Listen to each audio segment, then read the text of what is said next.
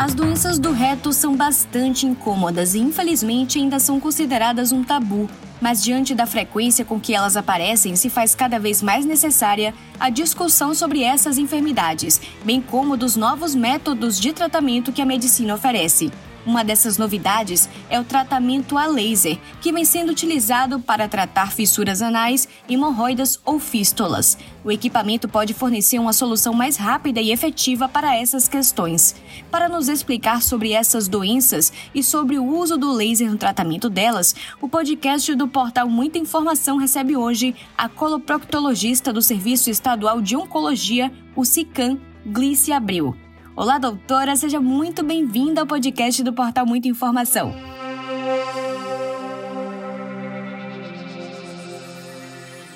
Olá, Bruna. Olá, amigos do portal Muita Informação. É um prazer estar aqui com vocês conversando sobre esse assunto tão interessante que são as doenças proctológicas. Doutora, vamos falar sobre uma inovação médica que é o uso do laser para o tratamento de doenças no reto. Primeiramente, eu gostaria que a doutora explicasse Quais doenças são essas e quais são as suas principais características? As doenças proctológicas são aquelas doenças que acometem o intestino, principalmente a porção final do intestino, que nós chamamos de ânus.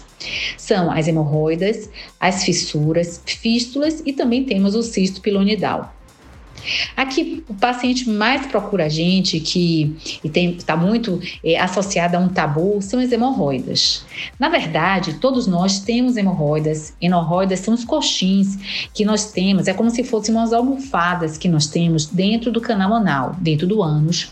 E essas hemorroidas, elas são importantes na, para ajudar na continência fecal, isto é, para evitar que a gente tenha alguma perda de gases ou fezes.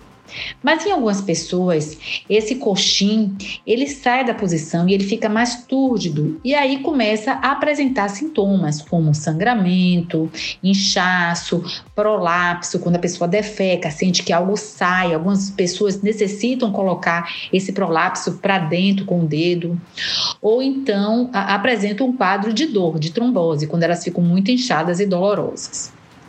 A fissura anal, por sua vez, é o que? É uma, é uma rachadura, é uma ulceração na região do ânus e geralmente é causada por uma alteração do ritmo intestinal, seja por causa de fezes ressecadas, muito ressecadas e um esforço defecatório muito grande, ou então devido a um quadro de uma diarreia muito intensa.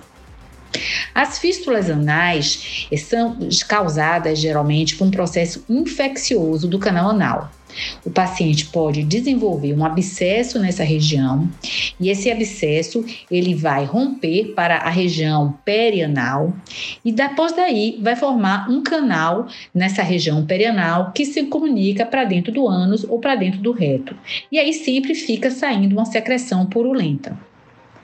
E o cisto piramidal é uma, um problema, é uma doença que nós desenvolvemos na região da região sacro, na região sacral, na região das costas, é, está muito relacionada a pelo nessa região e trauma nessa região. Então, o cisto pilonidal a gente vê muito em pacientes que têm muito pelo nessa região das costas e que ficam é, sentando é, de uma forma inadequada, fazendo pressão ou então alguma atividade física que faz uma pressão e aí isso facilita com que o pelo ele entre e desenvolva esse cisto.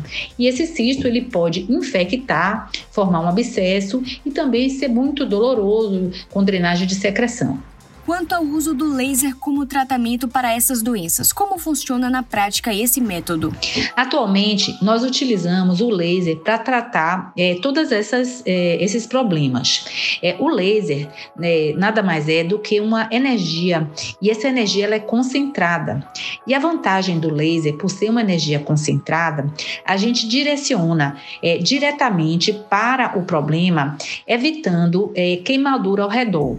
Porque no bisturi elétrico, elétrico que acontece quando nós utilizamos o eletrocautério, quando a gente faz a, a queimadura, a cauterização, a gente não apenas é, destrói aquele tecido que está cometido pelo problema, mas devido ao calor, esse calor ele é dissipado e também existe uma queimadura ao redor né, de um tecido que poderia é, ser viável, que não teria necessidade de ser é, destruído por, por esse eletrocautério, mas devido a essa é, dissipação do calor, esse tecido também ele é lesado.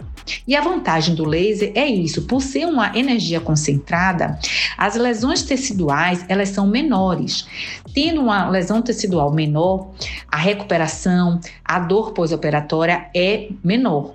Então, por isso que nós estamos é, utilizando atualmente o laser para o tratamento dessas patologias. E também é importante aqui ressaltar que o laser ele tem um efeito de biomodulação. O que é isso?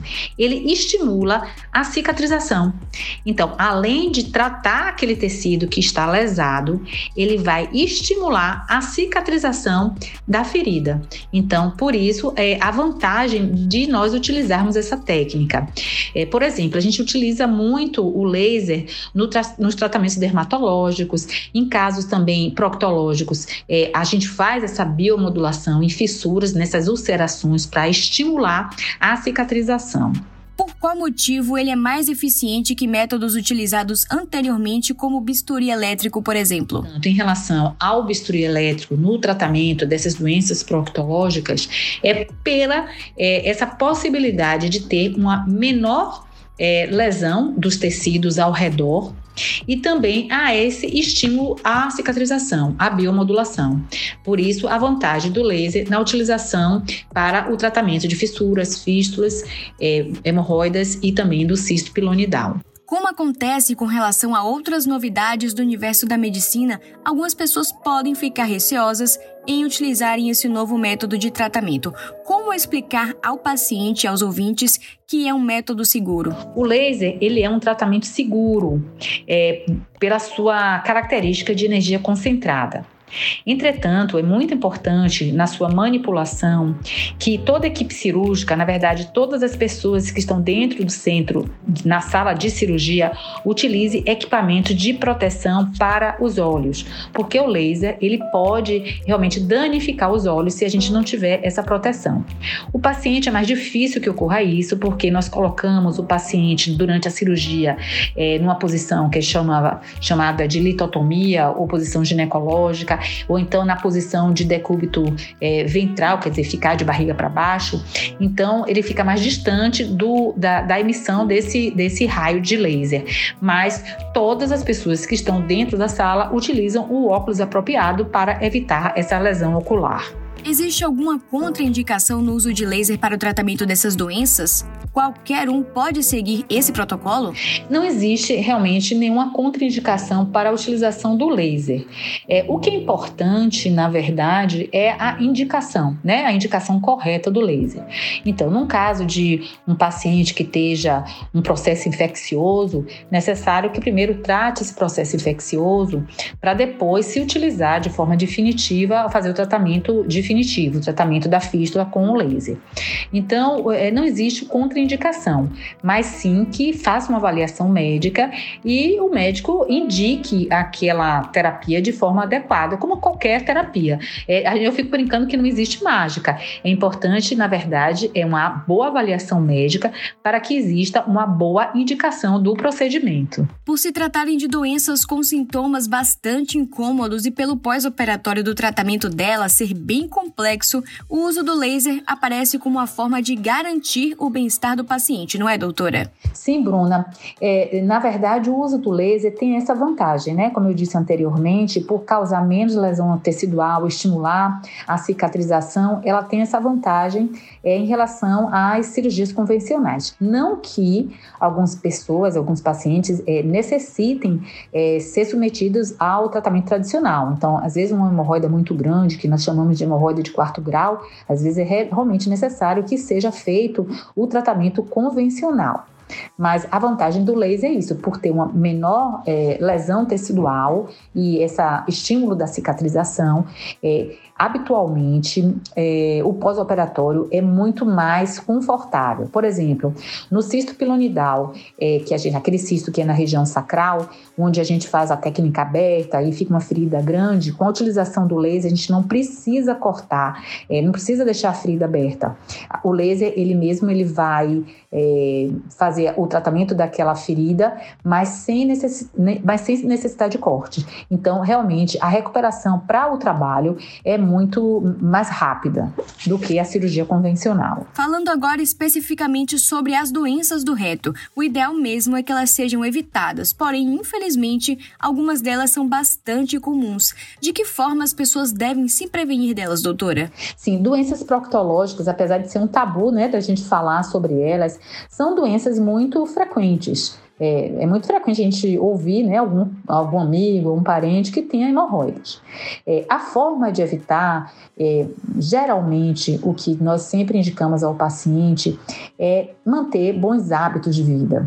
Então, para a gente evitar o desenvolvimento de uma hemorroida, de uma fissura, ou até mesmo de desenvolvimento de uma fístula anal, é importante é, o quê? Uma melhora é, da alimentação, então fazer uma dieta rica em frutas, verduras e cereais, aqui nós chamamos uma dieta rica em fibras, uma boa hidratação, é, não necessariamente você precisa beber bastante líquido, você precisa beber a quantidade de líquido que evite que você fique desidratado, que nós falamos em média de 30 a 50 ml por quilo dia.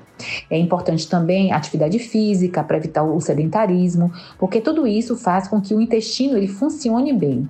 No momento que nós temos o intestino funcionando bem, a gente vai ter pouco traumatismo naquela região do ânus, evitando o desenvolvimento dessas doenças ou então ao é, aumento da sintomatologia é, para quem já tem, por exemplo, hemorroidas. Outra coisa que eu sempre saliento é evitar ficar muito tempo sentado no vaso sanitário. E se você ficar lendo é, é, mensagem de celular no vaso sanitário é muito ruim, porque você pode favorecer ao desenvolvimento de sintomas de hemorroida no caso do aparecimento de sintomas relacionados a essas doenças ou até mesmo incômodos na região anal. De que forma o paciente deve proceder? Bruna, sempre que o paciente apresenta sintomas, então é, o paciente pode apresentar quais são os sintomas né, dessas, dessas patologias, né, de hemorroidas, fístulas ou então fissuras. Geralmente os pacientes podem se queixar de sangramento, de dor local, de sair uma secreção é, parecendo pus e é pus mesmo, principalmente nas fístulas. Nesses casos, é, o que eu oriento é que o paciente realmente procure uma uma consulta, faça uma consulta médica para ser avaliado. Porque é importante também que faça é, diagnósticos de outras patologias que podem vir associadas a, a, a hemorroidas ou fístulas ou fissuras. Então, todo paciente que apresenta qualquer sintoma anômalo, ele deve procurar o médico para que o médico avalie e dê o diagnóstico. Principalmente eu falo aqui em pessoas mais velhas, então pessoas acima de 40 anos, 45 anos, é importante procurar uma avaliação médica. Atualmente, nós indicamos que todas as pessoas que não tenham história familiar ou então não tenha nenhum sintoma, qualquer sintoma, que faça a, sua prevenção para o câncer do intestino. Então, é, às vezes o paciente tem hemorroidas, tem um sangramento e acha sempre que o sangramento é devido a hemorroidas. E não, ele deve procurar um atendimento médico para realmente o médico dar o diagnóstico de hemorroida e afastar qualquer outra doença associada, como um câncer de intestino. Um dos fatores que impulsionam o surgimento de hemorroidas é a quantidade de tempo que as pessoas passam sentadas no vaso sanitário. Infelizmente, com o avanço de algumas tecnologias e a necessidade que muitos têm de usar esses aparelhos celulares até na hora de ir ao banheiro, algumas pessoas acabam passando mais tempo que o devido sentadas no vaso. Você tem notado o aumento de relatos de incômodos provocados por esse comportamento? Sobre esse hábito de ficar muito tempo sentado no vaso sanitário, é, nós observamos na prática clínica que é frequente o paciente referir sintomas né, de dor, de ter um inchaço nessa região após permanecer muito tempo no vaso sanitário. Então, nós não indicamos realmente que fique muito tempo no vaso sanitário, porque aí você está fazendo uma pressão e fazendo com que esse coxim, é, o vaso hemorroidário, ele, esse, o coxim hemorroidário, ele desça e o paciente comece a ter sintomas né, de é, edema no local ou de sangramento.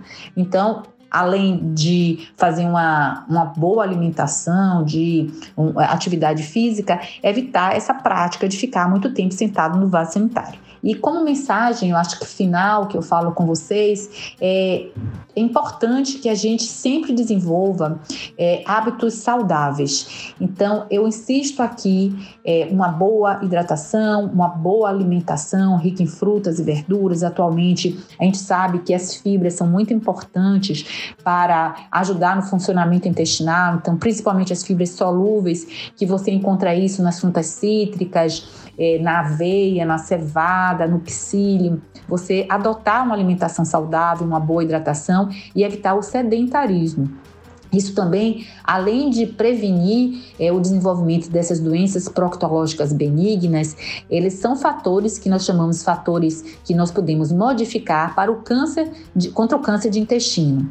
É, nós pode, não podemos deixar de falar sobre esse problema, o câncer de intestino, que é uma doença que vem aumentando a sua frequência, é, especialmente nós temos observado o aumento da frequência do câncer de intestino em pessoas mais novas. Então, você adotar hábitos saudáveis é uma forma de você também se prevenir é, dessa doença.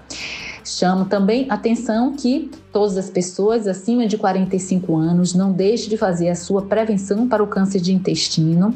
E caso você tenha história familiar de câncer de intestino ou de pólipos, esse procedimento, essa, esse rastreamento deve ser feito em idade é, menor, então a partir dos 40 anos ou 10 anos antes do diagnóstico mais novo.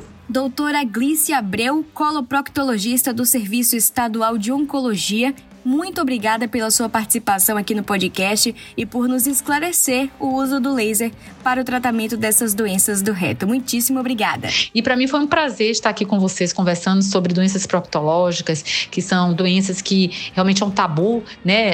Pra, muitas vezes conversar sobre esse assunto. É um prazer ter, é, mostrar para vocês as novas tecnologias, como o laser, que pode realmente facilitar o pós-operatório. Muita gente tem medo de tratar devido a, a, a ao pós-operatório, então nós podemos é, dispor agora dessa, é, dessa tecnologia ao nosso favor e falar principalmente de necessidade de bons hábitos, né, de bons hábitos de vida para evitar o desenvolvimento dessas doenças benignas e também de doenças é, como câncer de intestino e além do rastreamento. Então estou aqui à disposição sempre que precisarem. Foi um prazerzão estar aqui com vocês. Um beijo grande. Siga a gente nas nossas redes sociais e até o próximo podcast.